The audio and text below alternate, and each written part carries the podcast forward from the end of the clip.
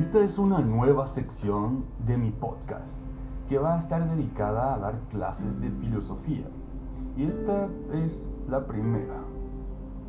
A modo de introducción, eh, resulta una tarea bastante apasionada y a la vez muy audaz la de intentar presentar el saber filosófico, lo que sería el amor a la sabiduría, a la verdad, a alguien que por primera vez se acerca a él.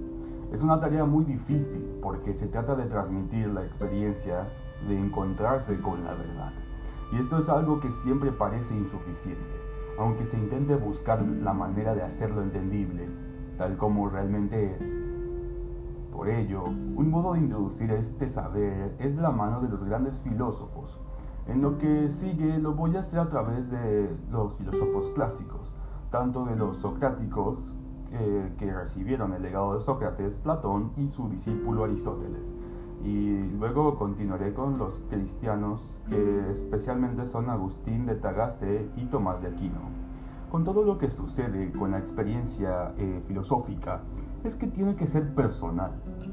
El encuentro con la verdad es todo un acontecimiento. Por eso lo que seguramente es mejor en estos casos es poner al oyente en condiciones de ejercer la actividad filosófica. De la misma manera como a nadar se aprende nadando. Esa actividad o ejercicio filosófico se despliega en el enfrentamiento con los grandes problemas filosóficos. Se trata entonces de animarse a dar el primer paso para pensar filosóficamente la realidad que nos rodea de manera que se puedan descubrir sus más profundos secretos y después sostener la actividad y seguir abriéndonos nuevos horizontes. Se puede entonces empezar suscitando una pregunta, una inquietud sobre la realidad, especialmente si ésta nos parece evidente, y luego continuar descubriendo la verdad sin cansancio, valorándola y dándole acogida en la propia vida, lo cual es siempre personal, y por eso es algo inédito, siempre nuevo este fue el modo como los grandes filósofos comenzaron a hacer filosofía, la que luego se sistematizó hasta hacer de ella una ciencia, la más alta en el plano natural. Para empezar esta aventura se precisa de unas condiciones básicas, y es que quien se adentra en este camino del saber filosófico tiene que estar,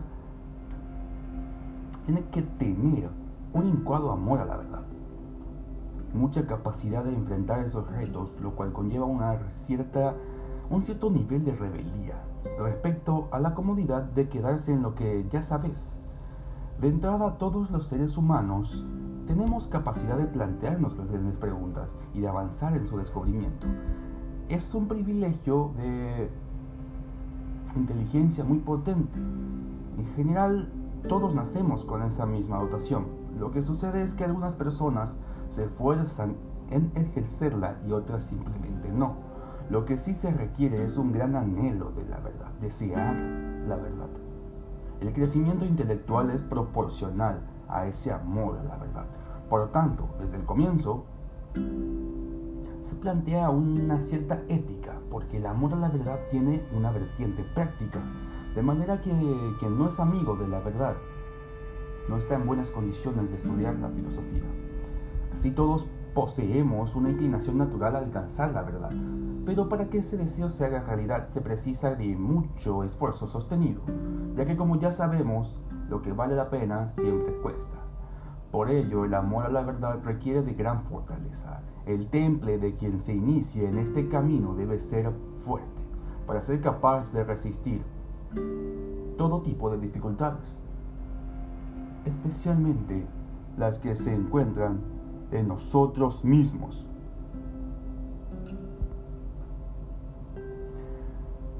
Si la apasionada búsqueda de la verdad pasa las pruebas y dificultades que se le presentan, si se conserva esa ilusión es muy probable que en algún momento, como en un recodo del camino, se, aparezca delante la verdad de todo su esplendor. Y entonces en medio de las variables circunstancias se le hará presente el hondón del alma lo permanente, aquello que escapa de lo fugaz y que precisamente por ser, por ser algo que dura para siempre, sosiega el alma y se hace inolvidable. Para evitar las falsas expectativas, eh, es mejor que advierta desde el comienzo que en esta actividad no se deben esperar utilidades inmediatas, tampoco conmociones sensibles al estilo de los shows que se pueden ver por la televisión. La verdad deslumbra, pero no es fascinante, no es histriónica, no seduce, al modo de los reclamos sutiles o directos. Lo fascinante suele ir cargado de emotividad, por lo que suele enajenar y a veces hasta manipular, capturando la atención para llevarla a senderos extraños, no siempre subordinados de la verdad. En cambio, el conocimiento profundo de la realidad es libre, desinteresado, no busca obtener alguna ventaja extraña de la verdad misma. Por eso la verdad nos hace libres, nos libera del error, de cualquier posible manipulación, de algún interés extraño. Incluso nos libera de nosotros mismos, de nuestras visiones parciales, menesterosas, tantas veces limitadas. Por eso, como vamos a escuchar más adelante, el encuentro con la verdad es el gran acontecimiento en una persona. Cuando uno se encuentra con ella, esta se hace inolvidable. La misma palabra, aletheia, alude a ello. A significa sin y letos viene del olvido. A partir de entonces, uno se queda comprometido a seguir buscándole, amándole y en consecuencia a servirle. El objetivo de, este, de esta mini clase de filosofía es ayudar a quienes, procediendo de las facultades que tienen que ver con todos esos estudios filosóficos, ya sea ciencias jurídicas, ciencias económicas, empresariales, ciencia de la comunicación, ciencia de la educación, empiezan a estudiar filosofía. Es por tanto una introducción a la filosofía para no filósofos. Se trata de ayudarles a que hagan esa experiencia de la verdad en el ámbito filosófico, a que encuentren en ella el modo más radical y que amen de tal manera que traten de meterla en sus vidas personales y profesionales. Por lo demás, encontrarse con la verdad es algo que atañe a la persona humana. Alguien que nunca se haya topado con la verdad, con esa radicalidad, con lo permanente de la realidad y de sí mismo, corre el riesgo de divagar, vivir a merced en cualquier viento, de cualquier reclamo, de cualquier sutil halago engañador, de cualquier extraño interés, en manos de sus propios impulsos, de sus caprichos o de los otros. Evidentemente, la filosofía no es el único camino, pero es muy adecuado e interesante. Al respecto, se puede objetar diciendo que el momento, momento actual no es muy favorable para pensar, pero ceder a ello conlleva instalarse en lo más superficial. Recuerdo el relato de un suceso penoso en la historia en algún lugar unos pobres hombres eran engañados por el reflejo de los espejos que los mostraban y se quedaban fascinados por la algarabia danzante de los colores que desplegaban, lo cual solo hace efecto en personas de carácter impresionable, imaginativo y superficial. Sería lamentable que eso sucediera al hombre de hoy, que se dejara alucinar por cualquier cosa sensible y se quedara sin fuerzas para la aventura de ir en pos de los tesoros de la verdad. Yo sé que lo que digo a veces suena muy ficticio, muy a lo que vendría siendo mentira. Pero es que así se siente el amor a la verdad y el camino filosófico. De otra parte, el presente manual que yo les voy a ir enseñando es más introductorio. Este capítulo es totalmente introductorio y dirigido a quienes no van a dedicarse a la filosofía pero que necesitan hacer pie en lo más profundo de la realidad. La inspiración de las siguientes, eh, de, los siguientes, de las siguientes palabras que voy a ir diciendo será la de la filosofía de Leonardo Polo, quien resaltó las grandes averiguaciones de los filósofos clásicos, especialmente de Aristóteles, para llevarlos adelante. Por eso también es un pequeño homenaje a sus enseñanzas y a la generosidad de su vida. Evidentemente, no todo en lo que voy a decir eh, pretende ser solo una guía para plantearse los grandes temas de los filósofos clásicos. Lo más interesante está en las clases, en el diálogo, teniendo en cuenta que eh, Leonardo Polo sostiene La verdad se entrega según los tipos de actos cognitivos que empleemos. Si ejercitamos un tipo de acto cognitivo superficial, nos hacemos con poca verdad. En cambio, si ejercitamos actos cognitivos más profundos, logramos que la realidad se nos entregue más y de manera radical. Siempre ha sido el estudio algo personal, pero lo es aún más en lo que toca a la actividad filosófica. Ahora, para ir empezando, ¿qué es la filosofía? Lo primero que se nos ocurre, ¿qué es la filosofía? Aristóteles decía, es indigno del hombre no acceder al conocimiento al cual está llamado. La filosofía, tomemos la filosofía como actividad naturalmente humana. Son diversas las concepciones que se tienen sobre la filosofía. A veces esa puede parecer como un saber arcano, misterioso, propio de personas especiales. Otras veces puede pensarse que la filosofía es cualquier concepción del mundo y hasta hay quien la considera como un saber sospechoso. Sin embargo, la filosofía, en rigor, no es nada de eso. En primer lugar, no es algo inaccesible porque es un tipo de conocimiento humano que como tal es posible de ser realizado por cualquier ser humano. Toda la realidad, el ser humano, el universo y Dios, es susceptible de conocimiento filosófico el cual es posible de ser realizado gracias a las capacidades propiamente humanas. La filosofía es un grado de saber muy alto, porque apunta a los principios radicales de la realidad, y como todo lo valioso exige una gran búsqueda por parte del sujeto que la quiere poseer. El ser humano está constituido por una tendencia al saber, a la verdad, porque estamos hechos para eso. Desde el periodo de la niñez al despertar la inteligencia. Los niños preguntan por qué, para qué. Todos anhelamos saber. Los seres humanos sufren mucho cuando se encuentran a merced del error o de la ignorancia. En general es motivo de tristeza el no entender algo. Por ejemplo, la primera pregunta que aflora en los labios de una persona ante un dolor intenso que no entiende es por qué. Uno quiere saber. Justamente uno de los remedios contra, la, contra el dolor o la tristeza es conocer la verdad, el por qué esto está pasando. Encontrarse con la verdad proporciona un gozo inmenso, profundo.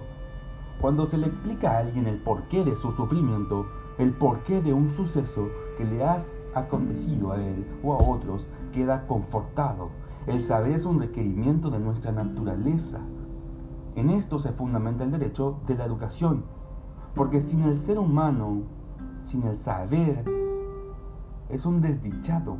Evidentemente a esa exigencia muy humana de saber le corresponden diversos grados y niveles de conocimiento. No puede encontrarse satisfecho con poco, pero también se puede tratar de saber lo más que podamos. Esta aspiración es muy necesaria en nuestra época, ya que es muy compleja y para poderla gestionar no basta con planteamientos parciales o superficiales. Porque de esa manera los problemas no se solucionan sino que se agravan. Es conocida la frase de un filósofo hace unos años. Ante la pregunta ¿qué nos pasa? Y él respondió, lo que nos pasa es que no sabemos lo que nos pasa. Precisamente, lo difícil de nuestra situación hace que acometamos un conocimiento profundo que esté a la medida de los grandes problemas y los retos que se nos presentan. En general, aunque cultivemos un área especializada del saber, podemos tratar de ahondar y ejercer la filosofía. Se puede saber más o menos cosas de la realidad, pero cabe no conformarse, se puede profundizar más y entonces preguntarse, ¿y qué es la realidad en cuanto tal? ¿Con qué actos de conocimiento yo me puedo medir con ello? ¿Con qué tipos de actos cognitivos la realidad se me puede entregar en su núcleo más radical? Esas son preguntas profundas. En todas las disciplinas que se cultiven, en las ciencias exactas, en las ciencias humanas, caben niveles cada vez mayores de conocimiento de esas realidades que se tratan. Por ejemplo, se puede saber más o menos de matemáticas, pero todavía puede preguntarse, ¿qué es el número? se puede saber más o menos de la propiedad de la materia y aún se puede uno preguntar, ¿qué es la materia? Se puede saber todo lo que se refiere a un tipo específico de acciones, pero uno igual se puede preguntar todavía, ¿qué es la acción? Se pueden tener planteamientos políticos, pero aún podemos preguntarnos, ¿qué es la sociedad? ¿Qué es la política? No es conveniente hacer votos de pobreza intelectual. El ser humano tiene necesidad de saber cada vez más. No está hecho para la ignorancia. Y cuando se instala en ella es porque ha violentado su inteligencia. De manera que ha desistido. Le parece bien vivir en esa oscuridad, sin deseos de conocer más. Justamente cuando el afán humano de saber se desvirtúa, cuando no crece o no se alimenta correctamente, la naturaleza sale por sus fueros. En su deseo de saber, un ser humano intenta aquietar esos afanes, abocándose a unas cositas prácticas o temas insignificantes, a las apariencias, en ámbitos propios o ajenos. Y entonces, para paliar el aburrimiento, el vacío se va saltando de una cosa a otra es el reino de las imágenes, de representaciones de las que se ignora su sustento real. Si bien el conocimiento filosófico es accesible a cualquiera, no quiere decir que se reduzca a una simple cosmovisión o concepción de la vida que cualquiera puede tener. No. La filosofía como ciencia es un saber sistemático. De manera que hay una coherencia entre sus diversas partes debido a los temas que trata y la profundidad con la que lo hace. La verdad que alcanza es de mucha importancia para la vida humana porque conlleva un saber unitario. Para iniciarse en la filosofía es de gran ayuda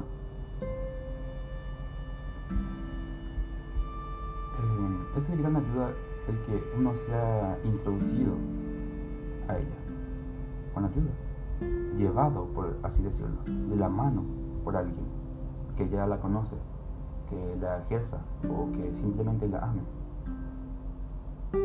Ese es propiamente el filósofo. Pero los filósofos auténticos ya no abundan.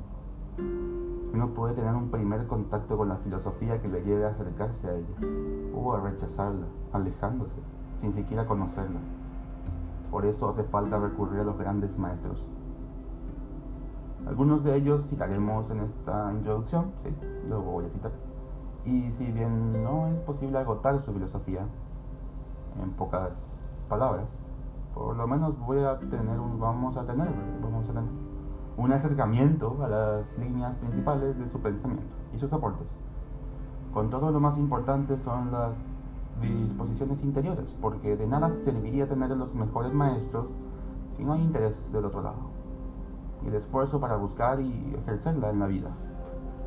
Por lo demás, la filosofía es una búsqueda, siempre nueva del saber. El camino de la filosofía se estrena de un modo nuevo cada vez con cada quien. No es algo rutinario, no, nunca se repite. Cada uno de sus descubrimientos se viven como si fuera el primero, nada más alejado de la auténtica filosofía, de la repetición manualística. Lo que tiene de apasionante la filosofía es esa continua búsqueda y encuentro, en el que al conocer se entrega la verdad y se goza el sujeto al contemplarla. Aunque la verdad no solo puede encontrarse en la filosofía.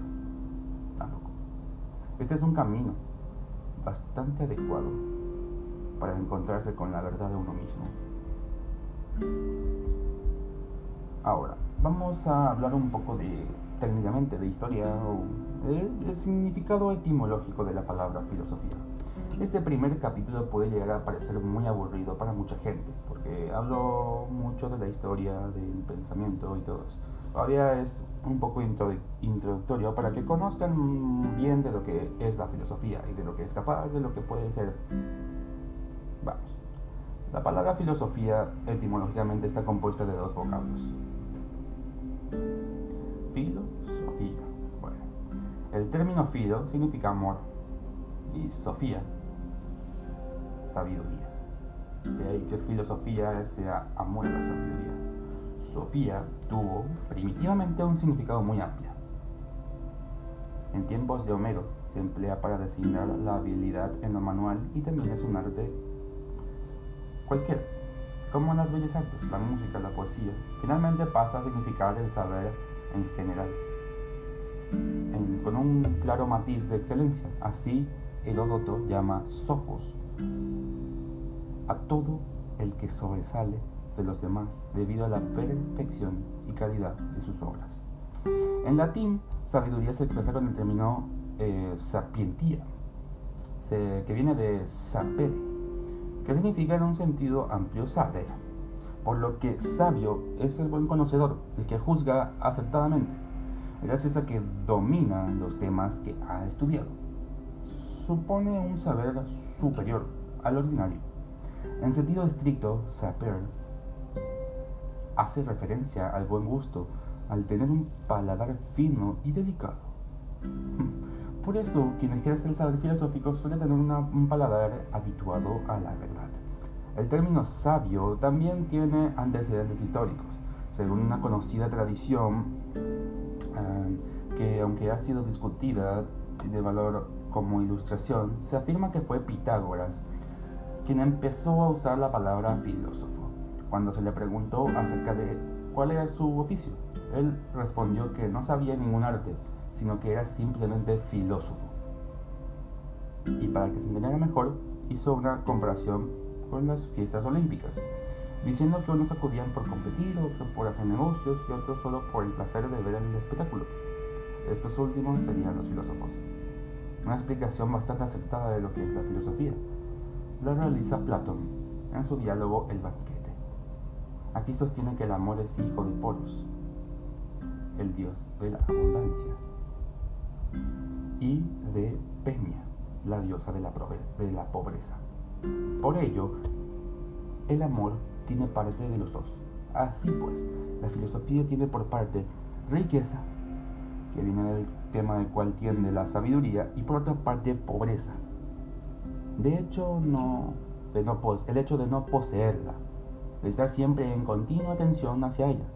En esta vida no tendremos la posesión completa del saber, no vamos a tener la verdad absoluta, porque sabemos bien quién es la verdad absoluta. Y está mucho, mucho más allá de lo que es capaz el ser humano. Pero tampoco carecemos absolutamente de él. Es una situación de tensión, un saber que nunca va a acabar, que no agota el conocimiento en realidad. A partir de esa tradición el nombre el de sabio se cambió por el ser filósofo y el nombre de la sabiduría por el ser de filósofo de la filosofía. El hombre de sabio corresponde a quien busca y ama la sabiduría por sí misma, no por otro motivo, desinteresadamente. Es una actividad propiamente humana, ya que la inteligencia humana está hecha para poseer la verdad. En definitiva, Ya desde la antigüedad se tenían las nociones de la sabiduría. Así tenemos la definición que nos da Aristóteles en su metafísica. Según esta, la sabiduría es un conocimiento muy profundo que va hacia las causas. Nosotros estimamos que toda empresa, que en toda empresa, los arquitectos son más sabios que los obreros manuales porque conocen las razones del trabajo, mientras que los últimos trabajan sin saber lo que hacen. No es la habilidad práctica la que hace ser más sabio, sino la comprensión y el conocimiento de las causas. En el libro sexto de la ética a Nicómano, siento, se explica un poco más. Allí se entiende la sabiduría como un hábito, es decir, como una disposición del espíritu, de una virtud intelectual. Se trata de un hábito que el hombre adquiere. ¿Y cómo se adquiere este hábito, eh, la sabiduría? La sabiduría es la consideración en las causas primeras. Solo considerando esas causas tan radicales es posible adquirir la sabiduría.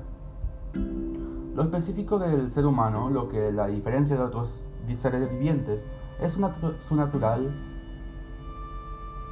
racionalismo. Se puede, puede ser un ser racional que piensa. Según esa facultad, el hombre puede tener virtudes intelectuales, según los actos intelectuales que realice. Estos actos intelectuales tienen su correspondiente hábito, virtud, y todo eso. Voy a tratar de acortar un poco más mi resumen para que no sea tan largo y no les aburra. Voy a tratar de dar una definición ya esencial de filosofía. La filosofía es un tipo de saber que va a lo radical.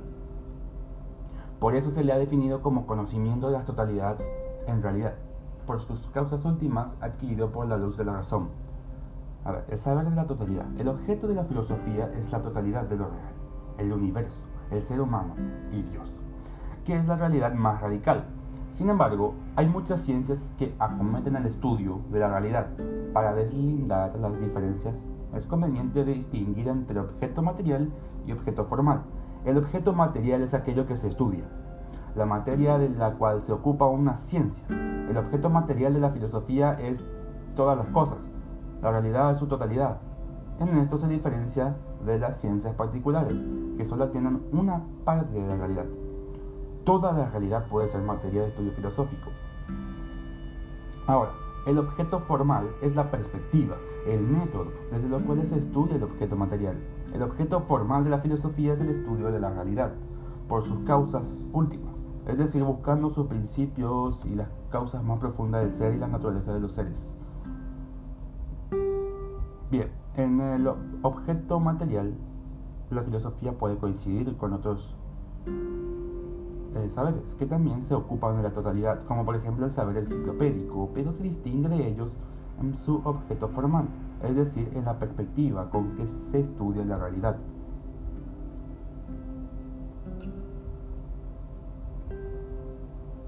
Como señalé, la filosofía es un saber con natural al hombre. Por eso se puede decir que cada persona tiene una concepción de la realidad, del hombre y de Dios, y del mundo. Cada uno tiene su propia filosofía, su visión del mundo. O como se suele decir, eh, bueno, no es una palabra muy habitual para el mundo, pero para las teorías científicas, no es una palabra muy técnica, así que no tiene sentido decirlo. En la vida diaria es frecuente escuchar hablar de la filosofía, que orienta una empresa, institución, partido político, etc.